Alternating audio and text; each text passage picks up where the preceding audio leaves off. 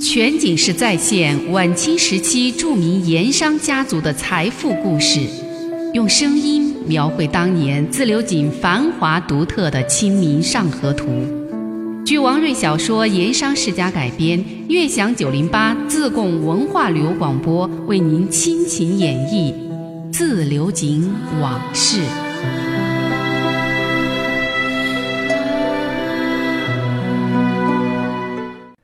上一回说到，穆师爷和程二顺同游金田寺，仗义出手，救下了偶然遇见的一位黑衣男子。穆师爷当时可不知道，这黑衣男子是陕南会党的一个重要人物，叫朱富明。朱富明在穆师爷的指点下，从后山小路绕过多处关卡，这才得以逃出罗网。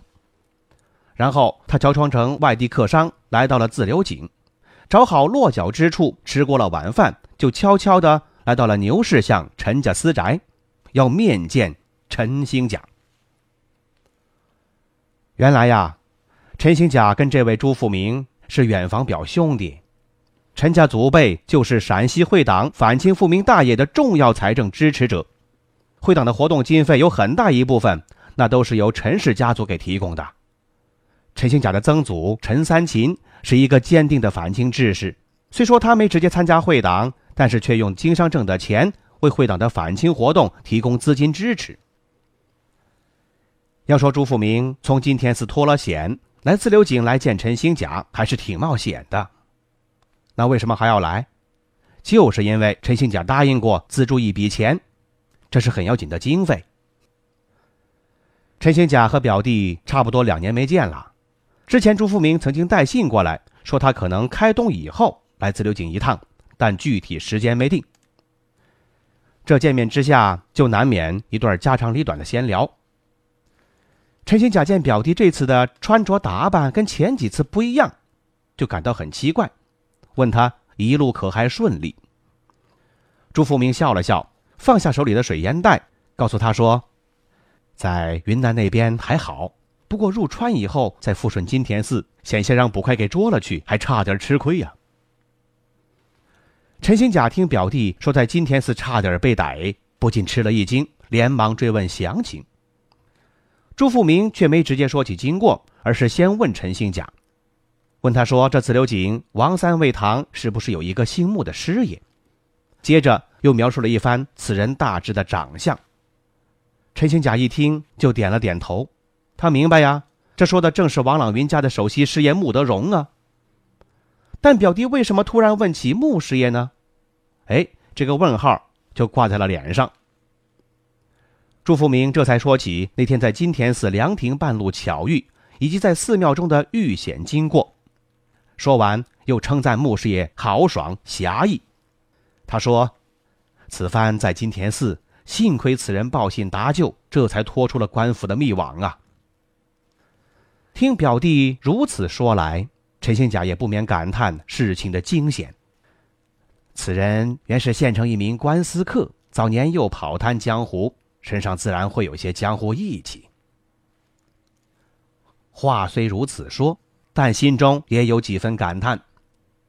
突然，他又想起了一个事儿，觉得眼下表弟这番经历似乎正有可用之处。哎，眼下正有一事。不知表弟可否出面找找这王家师爷，从中周旋周旋？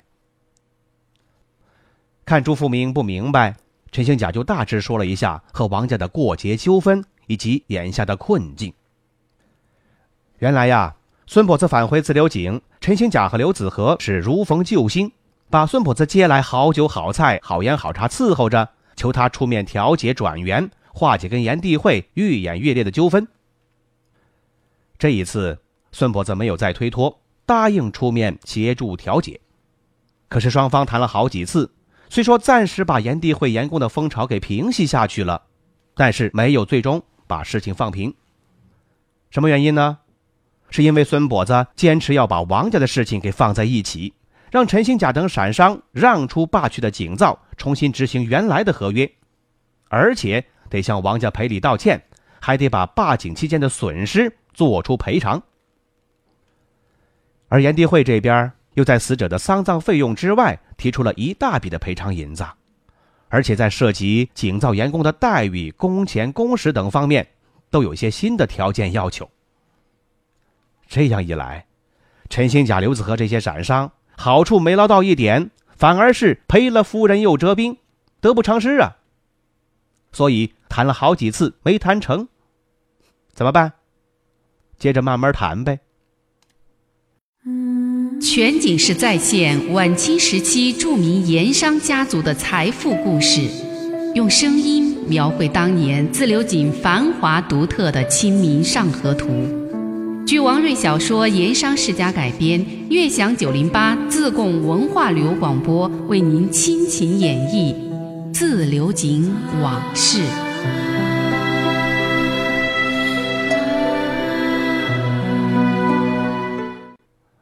我们再说穆师爷，那天从金天寺回来，在赵化镇又待了一夜。第二天上午，他给老母亲留下了十两银子，就辞别老母和还要待上两天的程二顺，从码头搭过路船返回县城。因为是上水船，不如顺江船走得快，直到过了大半个下午，这才到了县城码头。那船上啊，没有饮食供应，穆师爷也没有带任何的吃食。上岸的时候已经是饥肠辘辘了，饿得心慌。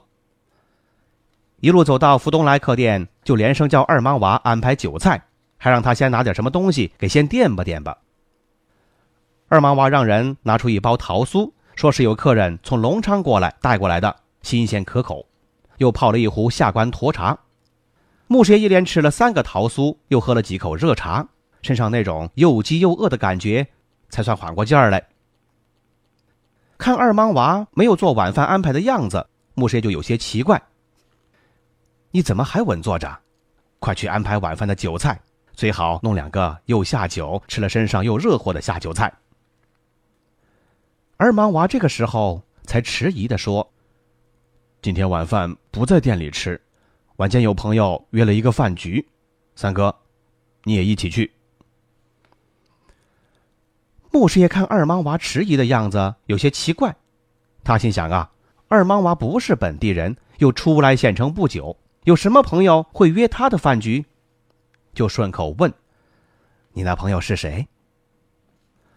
二莽娃见有外人在场，不便直说，含糊的说了一句：“等会儿见了就知道了。”三哥，你也是认识的。穆师爷见此情景，也料想到了几分。就不再多问，又叫来王祥问这几天的情形，以及县尉王朗云那里可有什么新的消息？自流井孙先生以及二夫人那边有什么口信没有？一一的问过，也没什么大事儿。又喝了几口茶，天色渐晚，二莽娃说时候不早，该出门了。两个人就出门而去，离了东街，一直往西走。穆师爷只是顺着二莽娃走，也不多问。直到出了西门，他才问了一句：“你说的那位朋友是不是何老三？”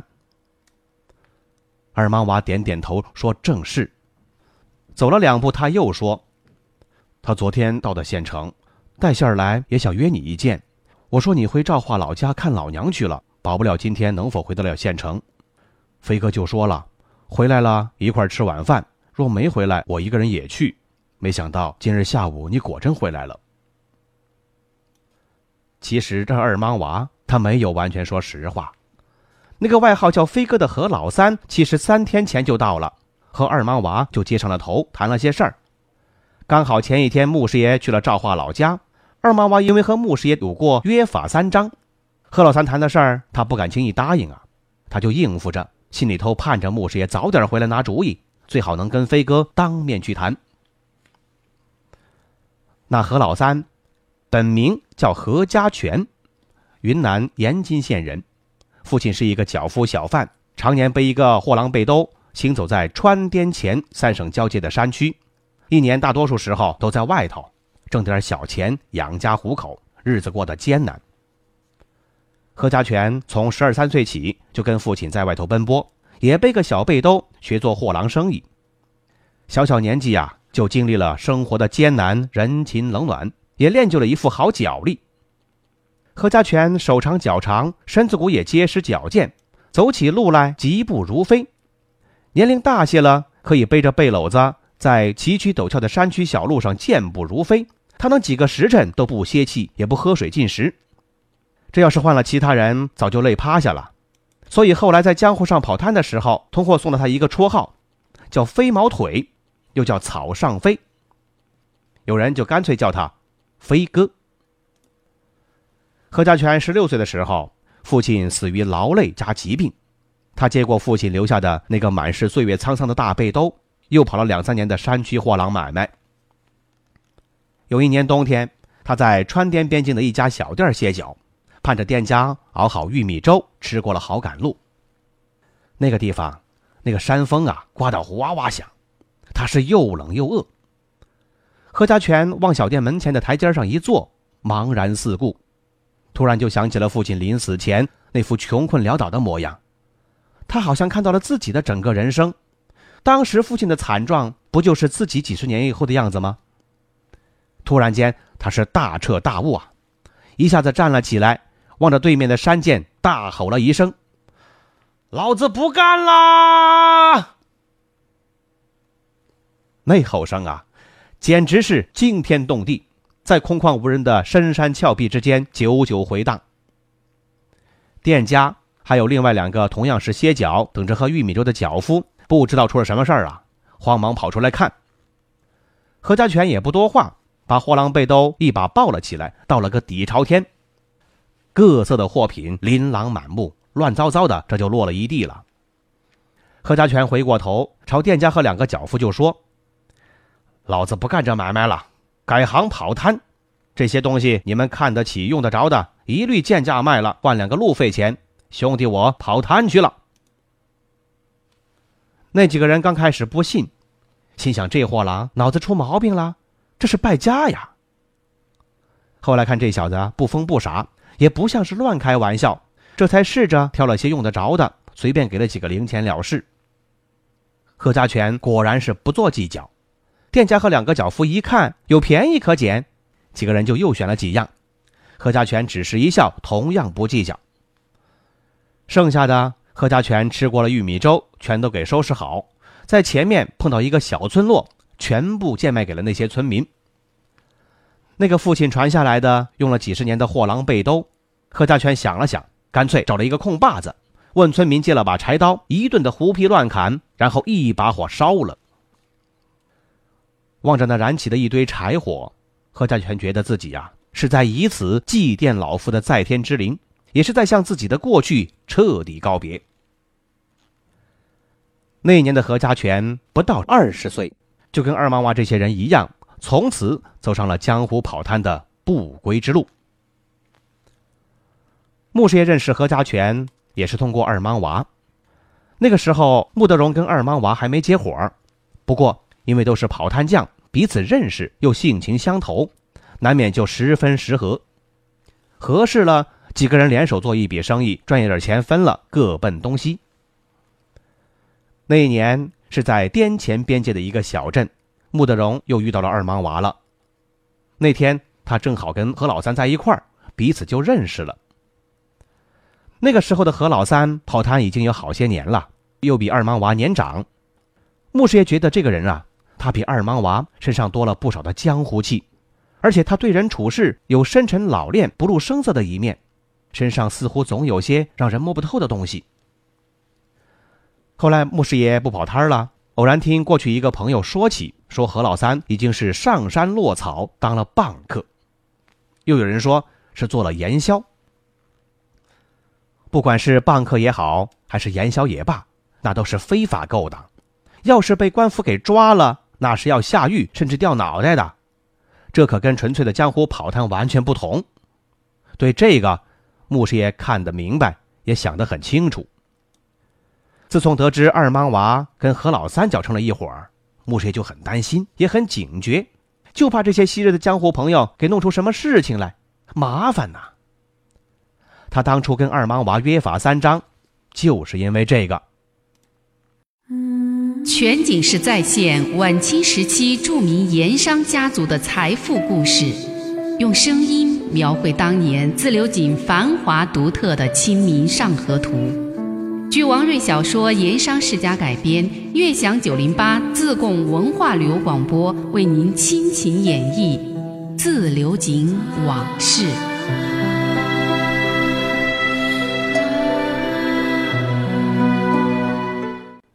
穆师爷和二莽娃沿着西湖边的小路继续往西走，大概走了半个时辰，来到一处人家，一排三间房子，外面有竹篱笆隔了一层小院。正屋是瓦房，偏房是茅草房顶，是个典型的农家小院。二莽娃在门口拍了三声巴掌，有人出来开门。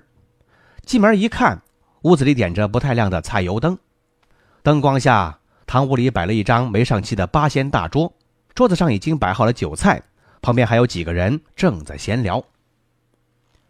见穆师爷进了屋，坐在桌边的一个汉子站起身来。望穆师爷抱拳施礼。三哥，尽管你如今当了大师爷，我还是要叫你声三哥。我何老三这里有礼了。穆师爷赶忙回礼：“飞哥，你何必如此见外？还是当年的江湖规矩，年长者为兄，年幼者为弟。飞哥比我穆老三年长，应该是哥，你得先受小弟一拜才是。”说完，很夸张的朝何老三。恭敬施礼，惹得周围二莽娃几个人是哄堂大笑，这气氛一下子就好了起来。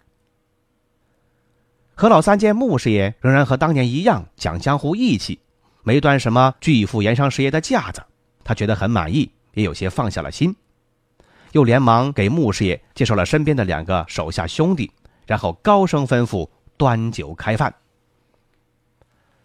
几个人围桌而坐。穆师爷被安排在了正对门的上位，然后桌子左边一条长板凳上坐了何老三和二莽娃，右边的长凳上坐的是何老三的两个手下，一个名叫郭亮，一个名叫黄泉，都是年轻力壮的，就像现在叫做马仔的那些小喽啰。背门的下位坐的是这家的主人，是一个四十多岁姓陈的汉子。桌上的酒是高粱酒。菜是普通家常菜，一大碗被叫做川南第一菜的蒜苗回锅肉，一盘红烧麻辣豆腐，一盘菜多肉少的青笋炒肉片还有一大罐子煮过肉的白水萝卜汤。喝过第一杯叫做门前清的见面酒，吃了几筷子菜暖身垫肚，何老三就给穆师爷倒上了一满杯，又给自己杯子斟满，然后站起身，端起杯子向穆师爷敬酒。三哥，你听我说句话，你如今已经是自流井数一数二的富商师爷，也算是富贵发达了。我何老三和这些手下兄弟还是江湖跑摊匠，身份地位是差得太远了。今天穆三哥肯屈尊俯就，光临这样的茅草房和我们一桌子喝酒，实在是难得。也是你穆三哥没小看我们昔日跑摊的兄弟，就凭这一点，也要让小弟敬鸽子这杯水酒。何老三说这番话的时候，脸上很动情的样子，似乎是出自肺腑之言，说的满桌子的人都很感动。穆师爷听罢，慌忙站起来，接过酒杯，连声说：“不敢当，不敢当，你我兄弟何分彼此？”说罢，杯中酒一饮而尽，又回头端起酒壶给何老三回敬了一杯。不管你飞哥也好，二莽娃也罢。都是跑摊时共过患难的朋友，一张铺两个人挤，一个烧包谷两个人吃，也是生里死里滚过，风里雨里泡过的。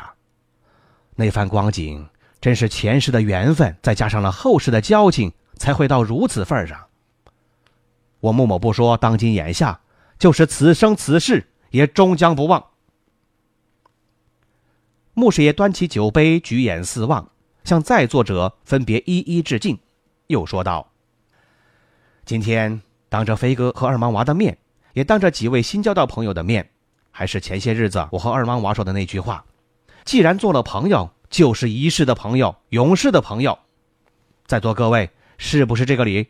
如果大家都认这个理，各位兄弟就把面前的杯子里的酒都干了，也算是我穆三哥借主人家的酒回敬大家一杯。穆师爷这番话不做作，不虚饰。说的从容自在，也是出自内心，很和那天酒桌上的气氛也带着浓重的江湖气，也很贴近那些人的心理状态。这一番话说下来，居然就博得了一个满堂彩，尤其是何老三和二莽娃这两个昔日的跑摊朋友听了，更是非常感动，同时也在心里头庆幸自己交了穆师爷这个朋友，真是三生有幸啊。那顿酒饭吃的气氛欢乐无比，很尽兴，一壶酒很快就喝了个底朝天。主人看大家似乎还没尽兴的样子，又拿出一壶酒。几个人是推杯换盏，相互劝酒，又喝下大半壶，这才作罢。酒足饭饱，何老三把穆师爷请到了隔壁一间偏屋里喝茶。二莽娃跟何老三的徒弟，也就是那两个手下，就没跟过来了。这是一间破旧的农家小屋，茅草顶，泥巴壁。小屋此时就只剩下了何老三和穆师爷两个人。穆师爷明白，今天的正戏。要开始了，到底是什么样的正戏？咱们下回再说。漫步抚溪河畔，天车脚下，古岩井旁，总会有一种情愫潜滋暗长。那些和盐有关的故事、传说、历史，或凄美，或悲壮。